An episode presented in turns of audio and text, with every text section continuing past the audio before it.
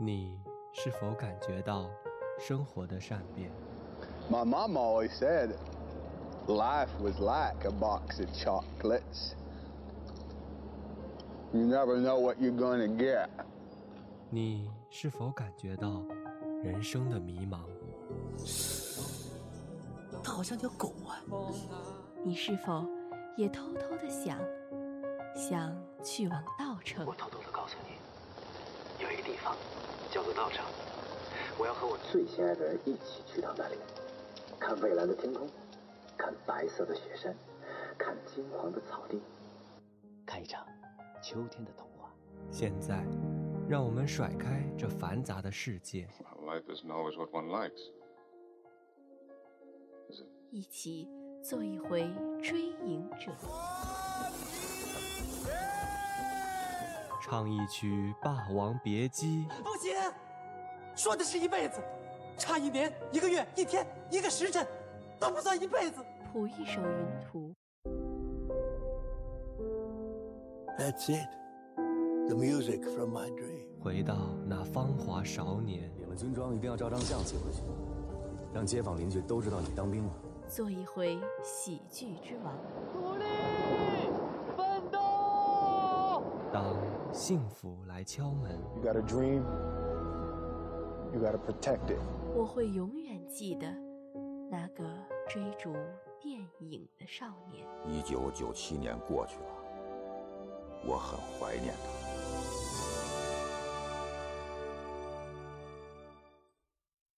大家好，欢迎收听《追影者》。今天为大家带来的是电影《波西米亚狂想曲》。首先出现在荧幕上的是一只半垂着的手，镜头缓缓向上移动 f r e d d y 慢慢睁开了眼睛，发出一声叹息。他从床上坐起，咳嗽着迎向新一天的阳光。今天是 Live Aid 演唱会 f r e d d y 为此精心修剪了他的小胡子。演唱会现场人声鼎沸，各组工作人员都在紧锣密鼓地筹备着。麦克风、吉他，穿着白背心的 f r e d d y 兴奋地走进舞台，大幕拉开，数以万计的歌迷们疯狂地朝他挥着手。这是他的舞台。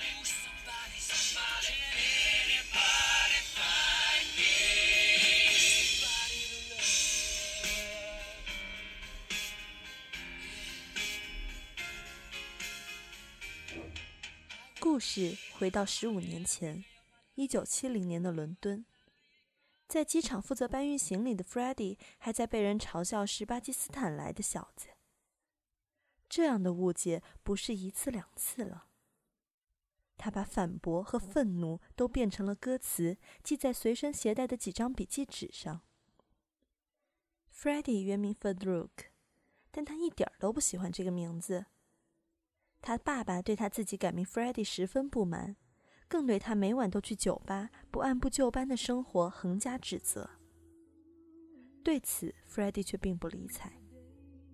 他来到了酒吧，在这儿驻唱的乐队是 Smile 微笑乐队。随着主唱的歌声响起 f r e d d y 的身体随着音乐不自觉地律动起来，他的脸上透露出跃跃欲试的神情。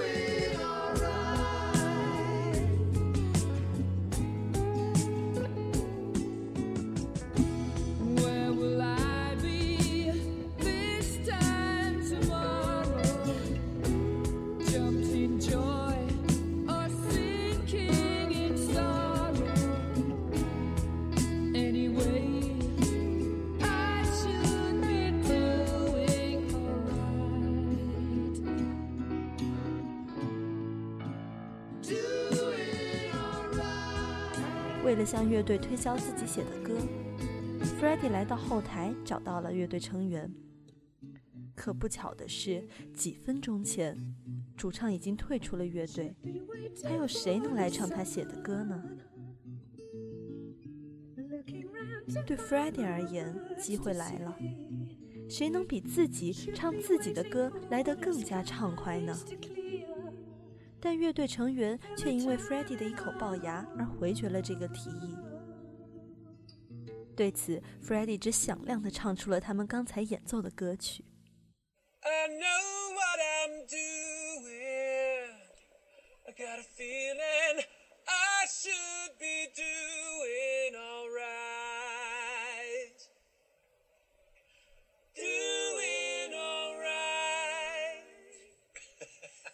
这样的声音，还有什么可拒绝的理由呢？这时的 Freddie 却骄傲地抬起头。我天生多了四颗门牙，这意味着口腔空间更大，音域更宽。我会考虑你们邀请我加入乐队的提议的。他见识到了自己的实力镇住别人的场景，他可以自信地撑着腰转身离开。新成员加入后的首场演出。酒吧里的听众对其他的成员都十分熟悉，但对新主唱 Freddie 却没有那么友好。原来的主唱呢？这个巴基斯坦小子是谁？最受欢迎的鼓手 Roger 并不理会这些质疑，只让 Freddie 准备好，直接开场。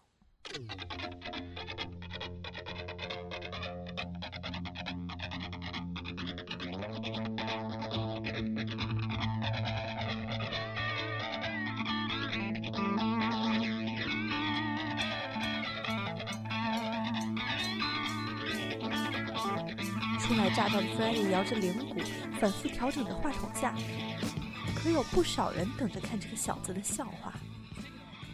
Freddie 推推拉拉了半天，干脆一把连带着话筒支架扯了下来，管他呢！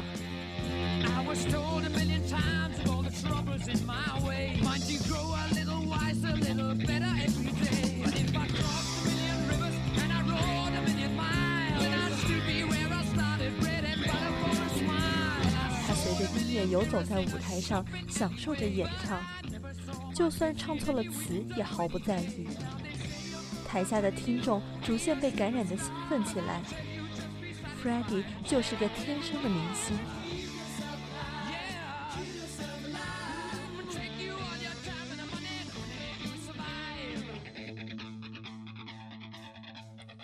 一年的时间足够让这个乐队小有名气。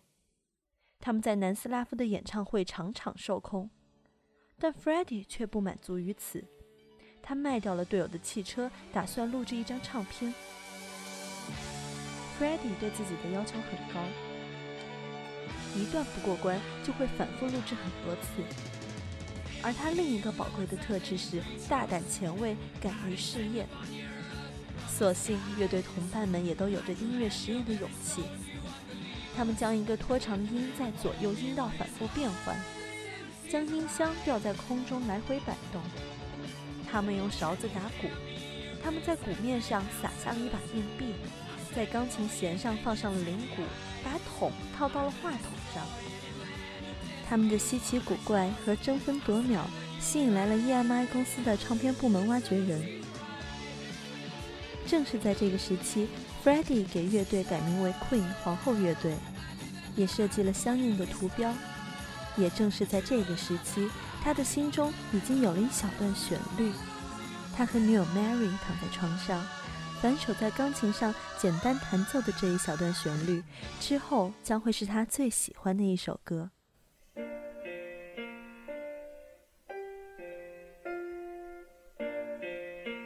It's beautiful.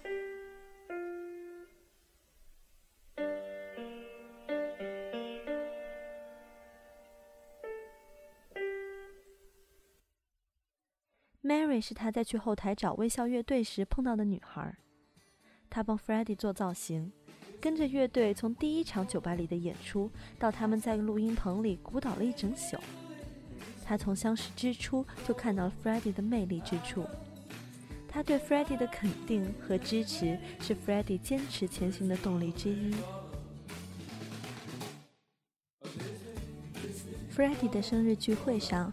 他的妈妈翻出了以前的照片，大家这才发现，他们似乎对这个主唱并不真的了解。他们好奇地和 Freddie 的家人谈论着他出生在印度帕西，他的原名是 f e d r u k 他曾经是个拳击手。Freddie 有些闪躲地走到了钢琴旁，唱着祝自己生日快乐，来试图脱离这个尴尬的氛围。但乐队成员们和 Mary 却并不在乎他隐瞒的这些事，他们只是颇有兴趣地聊着这些有趣的往事。Freddie 的爸爸的声音穿过大家的讨论，来到了他的耳边：“你如果不做你自己，你最后将无路可走。” Freddie 仍然没有理会他。这时，他接到了一个电话。这个电话正是来自于那个在录音棚被他们所吸引的唱片部门挖掘人。他们的录音小样被送到了一个著名歌手的经纪人手里，而这位经纪人想和他们见一面，并且很有可能也成为他们的经纪人。Freddie 在宣布这个消息时，他骄傲的表情对面。是他的爸爸在敲打着照片里那个小时候的拳击手 f o d l u k 在和经纪人的会面中，Freddie 将 Queen 定位成给怪咖表演、给无从归属的边缘人士表演的乐队，这让他们顺利获得了签约。紧接而来的就是从英国 BBC 开始的一系列演出，他们不仅做到了上电台、上电视，还顺利实现了日本的巡演计划。She keeps a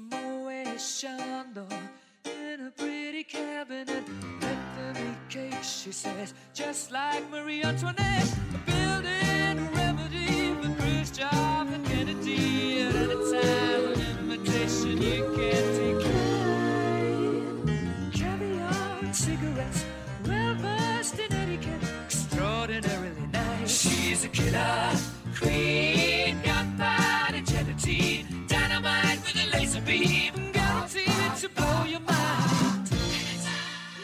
Freddie 觉得此刻的自己正是一直以来想要成为的那个人，现在的他无所畏惧。同样使他有这样感觉的还有 Mary。他在求婚成功的同时，也接到了另一个令人兴奋的消息：经纪人为他们策划了一次全美巡演。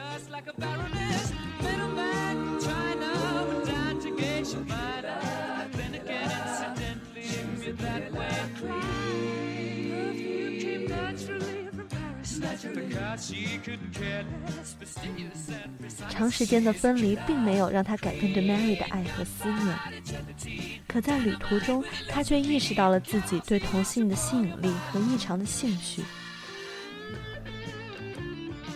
巡演的成功让他们收获了大量关注，EMI 公司的负责人也开始更加的重视他们。在一场专门的谈话中，负责人希望他们按照现有的套路来做音乐。以此来换得更多的市场和盈利，而乐队却认为这只是重复创造和浪费精力。Freddie 一把扔掉了办公室唱片机里的 CD，放起了另一盘歌曲。乐队伙伴的脸上都浮现出兴奋的神情，而公司负责人却是一脸的不耐烦。Freddie 向他提出了他们的歌剧院之夜专辑计划，这将会是一张有着歌剧风格的摇滚专辑。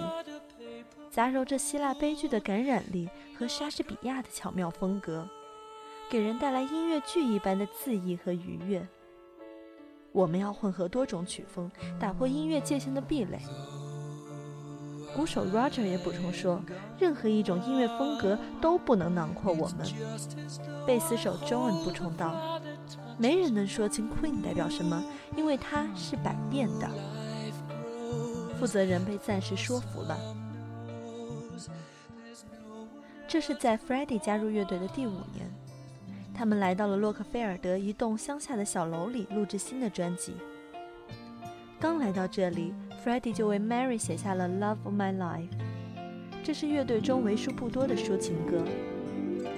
Love of my life, you've hurt me, you've broken my heart, and now you. Love of my life, can't you see? Bring it back, bring it back. Don't take it away from me because you don't know what it means to me. 然而，令人寻味的是，正是在他刚刚创作完这首歌的时候，助理 Paul 突如其来的吻了他。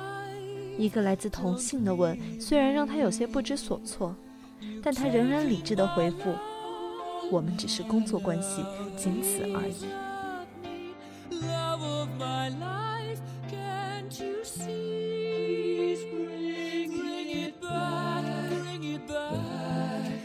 take it away from me because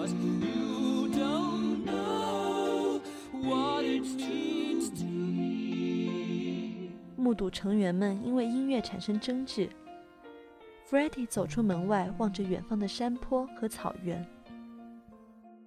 他沉默着，扔掉手中的烟头，回到房内，完成了《波西米亚狂想曲》的创作。他发泄似的唱着，他意识到这就是他所想表达的。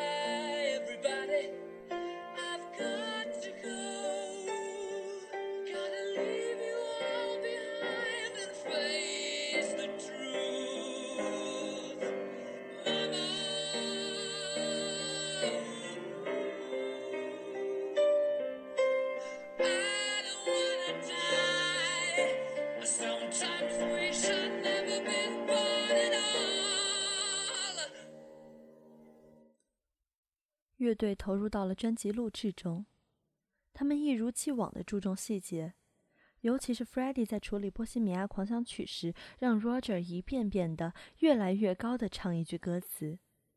即使整体进度晚了三周，即使录音带已经快要用完，他还是坚持要做到更好。Is this the real life? Is this just fantasy? Caught in a landslide, no escape from reality. Open your eyes, look up to the skies and see. I'm just a poor boy. I need no sympathy. Because I'm easy come, easy go. Little high, little low. Any way the wind blows doesn't really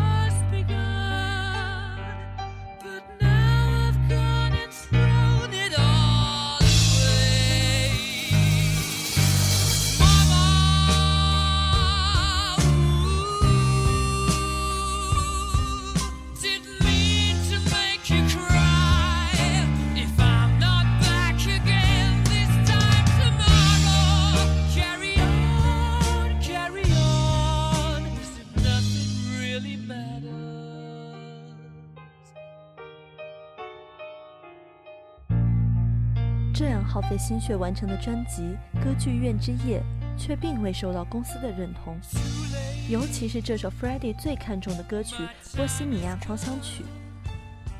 一方面是这首歌足足有六分钟，在当时的市场环境下，超过三分钟的歌在电台里都别想播放；另一方面，则是歌曲有着强烈的歌剧色彩和含义复杂的歌词，创作者的表达令人摸不着头脑。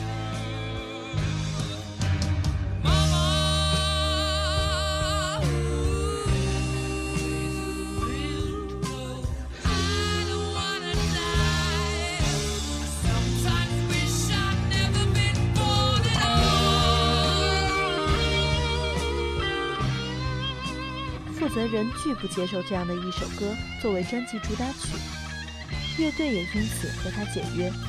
随性的成员们还扔石头砸破了他办公室的窗户。这首六分钟的歌，如果不能在 BBC 这样的广播电台播放，那就试试其他电台。皇后乐队的名气总能打动其中一个。Ghetto of a man. Scaramouche, Scaramouche, will you do the fandango? Thunderbolts and lightning, very, very frightening me.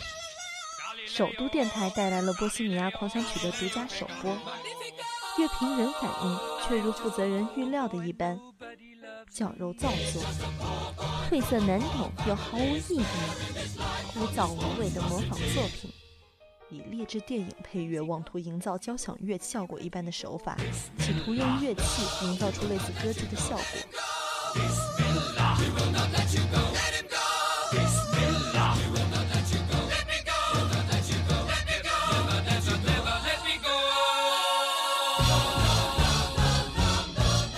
Mamma mia, mamma mia, mamma mia, let me go. Beelzebub has a devil put aside for me, 在1976年，皇后乐队在爱丁堡的演出中，《波西米亚狂想曲》仍然引发了观众们能掀翻现场的热情。用经纪人的一句话来说，他们有多喜欢 f r e d d i 呢？根本无法形容。利物浦、东京、格拉斯哥、纽约，新一轮的全球巡演开幕了，他们打破了演唱会观众数量的历史记录。然而，这趟旅途让 Freddie 和 Mary 不得不面对一些新的问题。Freddie 发现自己实际上是个同性恋。Mary 虽然并不认为这是 Freddie 的错，但这却让他们确实无法再共同生活下去了。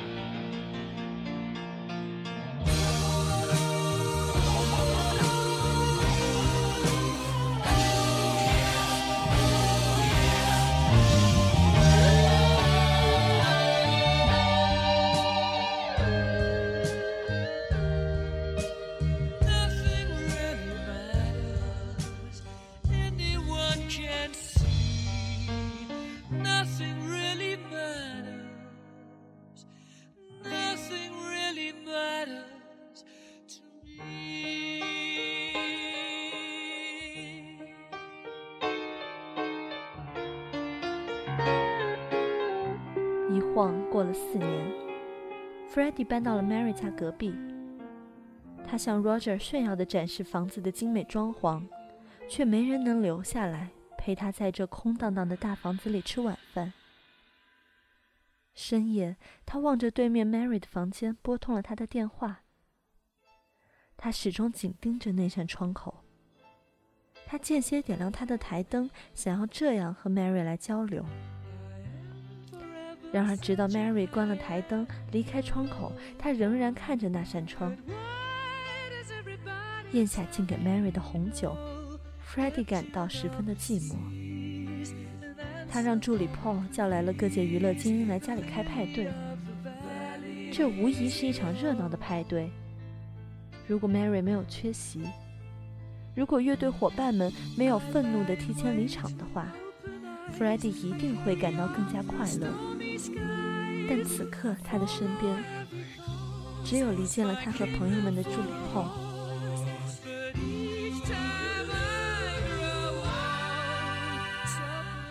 与此同时，乐队的音乐试验仍在继续。Brian 想编一首能让观众们也参与的曲子，就从最简单的踏步声和鼓掌声开始。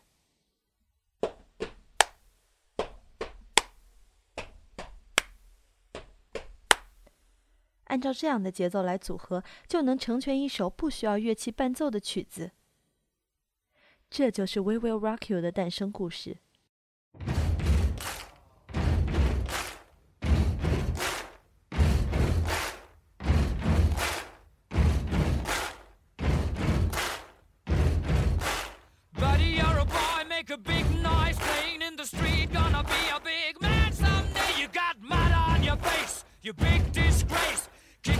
Can all over the place, singing, We will, we will rock you. We will, we will rock you. 乐队不断走红，经纪人在此刻向 Freddie 提出了让他单飞的意见。他对此感到十分愤怒，立即解雇了他，可也因此更加看重了自己的地位。乐队排练时迟到手里总拎着酒瓶，语气中不自觉的狂妄和自傲都成为了他和乐队相处的常态。这是事实。相较于关注乐队、关注他们的音乐，媒体们的视线更多集中到了 Freddie 个人身上。他们用尖锐的言辞去探究他内心的想法，去揣测那些最能引起人们兴奋的东西。Freddie 的私生活，他那些酗酒和生病的照片。然而，第一个真正击中 Freddie 的问题有关他的父母。我想知道你的父母是否为你骄傲。这么一个简单的问题，Freddie 却用“父母都死于沉船”这样的话来回复。令他真正丧失理智的第二个问题，则是有关他的性取向。你如何回应那些有关你性取向的传言？他开始不断攻击这个女记者。记者们的疯狂追问和镜头背后意味深长的目光，不断刺激着他。Freddie 的情绪濒临失控。而如今，Mary 也不再回应他的电话和他孤单亮起的台灯。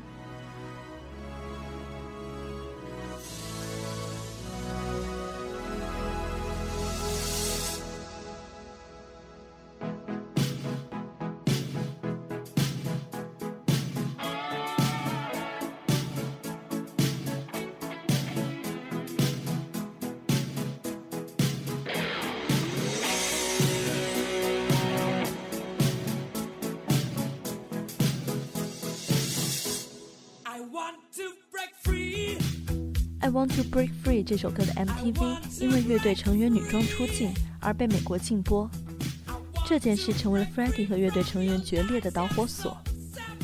这不仅是因为乐队生活的挫折和不断重复，更是因为他在现在的生活中深深的被孤独所禁锢。乐队成员们有家人相伴，而他只有孤身一人。更不公平的是，外界的声音只冲着他一个人去。那些嘲笑，那些讽刺，那些挖苦，Freddie 想要挣脱出来。在 Paul 的支持下，他和哥伦比亚公司签了两张独唱专辑的合同，并且打算暂停在乐队里的工作。乐队成员愤怒地离开了，只剩 Paul 留在 Freddie 的身边，帮他料理着一切事务。然而，Paul 并不是个好人，他拦截了所有人试图和 Freddie 取得的联系。Freddie 日以继夜地投入到创作中，为此他不得不大量饮酒，服用违禁药物来激发自己的创作灵感。直到一天，他在录音间咳出了血。不幸的是，这并非是偶然。Freddie 患上了艾滋病。Mary 联系不上他已经太久了。由于前一晚做了一个可怕的噩梦，Mary 在这个雨夜来到了 Freddie 的家门前。一直以来都被大量的空酒瓶和烟灰缸包围着的 Freddie，终于见到了真正关心他的人。他需要 Mary，需要他的支持。而 Mary 带来的不仅仅是关心，还有 Live Aid 演唱会的消息。Queen 的前经纪人为此不断联系 Freddie，但 Paul 却把这些消息都拒之门外。正在这时，Paul 带着一帮少年回来，准备开派对。Mary 立即转身离开，他朝着追上来的 Freddie 说了自己的那个噩梦。他梦到他发不出声音，Freddie 在努力说着什么，却又什么都说不出来。Mary 向 Freddie 挑明了那些事实：他爱他，乐队里的每个人也爱他，他的父母、家人也都爱他。但他现在选择待在身边的人，却不是真正关心他的人。回家吧，留下这句真心的期盼。Mary 坐车离开了这里。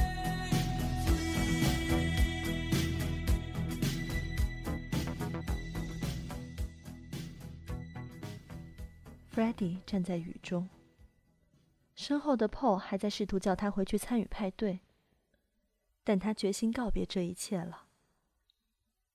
他觉得自己就像是残羹剩饭，正吸引着苍蝇在自己的身边拼命攫取。不论 Paul 将要如何以照片和谎言来污蔑他，他都要离开这一切了。推动他做这样的决定，是他终于和自己达成的和解。一直以来，他都在真实的自己和想要掩藏的心情之间挣扎。他的父母和家乡，他的性取向，外界的否定和质疑像潮水一般一波波涌来，将他淹没。但此刻，他意识到，他并非独自一人。接受真实的他，爱着真实的他的人，曾经都在身边。现在，他就要回到他们身边去，回到自己真正的家去。他放下了自己的自尊心，联系了经纪人 Jim 和以前的乐队成员。他不断恳求，不断恳求，所有人都原谅了他。而他们将会一起登上这场有史以来最大规模的演唱会，Live Aid 拯救生命。他对乐队成员坦白了自己患有艾滋病的消息，但他却并不想要别人的同情。别浪费我们做音乐的时间，我只想用我的余生来做音乐。我没有大把时间来扮演受害者。就像艾滋病防范海报上的那些人，用自己的故事来警示他人。我不会这样，我的人生我自己决定。我只会是一种人，生来就是这么一种人，一个表演者，为那些想听我音乐的人演唱。时间回到一九八五年的 Live Aid 演唱会，演唱会前，Freddie 带着自己的同性友人回到了家里。她不躲闪的在父母面前牵住了男友的手，父亲却没有多说什么。Freddie 向家里人解释自己将要在 Live Aid 演唱会上五场演出。他转向父亲：“爸爸，正如你教我的那样，多行善事。”父子终于能够真正的理解对方，他们紧紧地拥抱在一起。Freddie 出门前还向家人说。嘿，注意看电视，我会在舞台上给你们挥吻。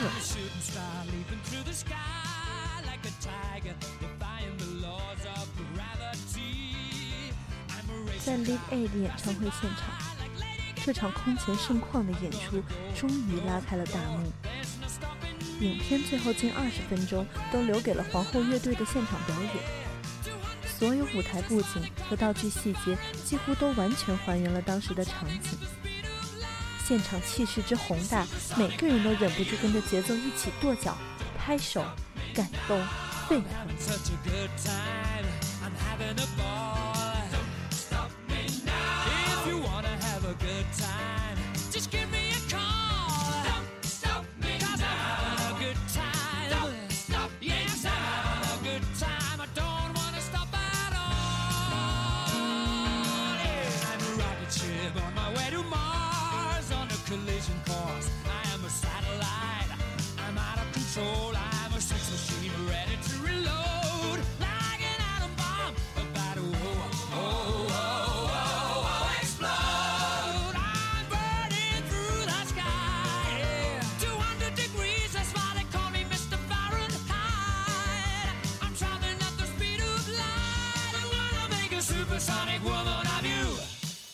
影片最后定格在了欢呼雀跃和热泪盈眶的观众们身上。Live Aid 演唱会不久后，Freddie 就向公众宣布了自己的病情，并于第二天因病去世。他的一生正如他的音乐一般自由潇洒、辉煌耀眼。这部影片带我们穿越了三十三年的时空，在荧幕与皇后乐队相遇，与 Freddie 相遇。而我们所能做的，或许正像 Freddie 在最后所展现出来的自我实现。与其苟延残喘，不如纵情燃烧。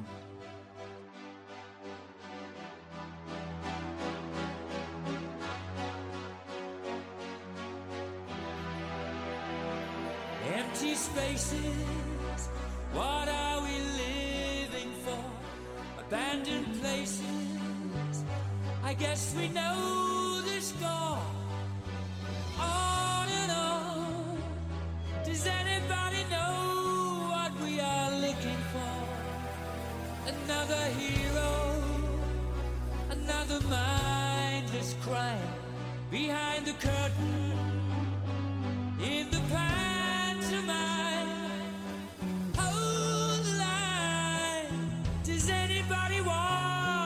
Take it anymore? Show must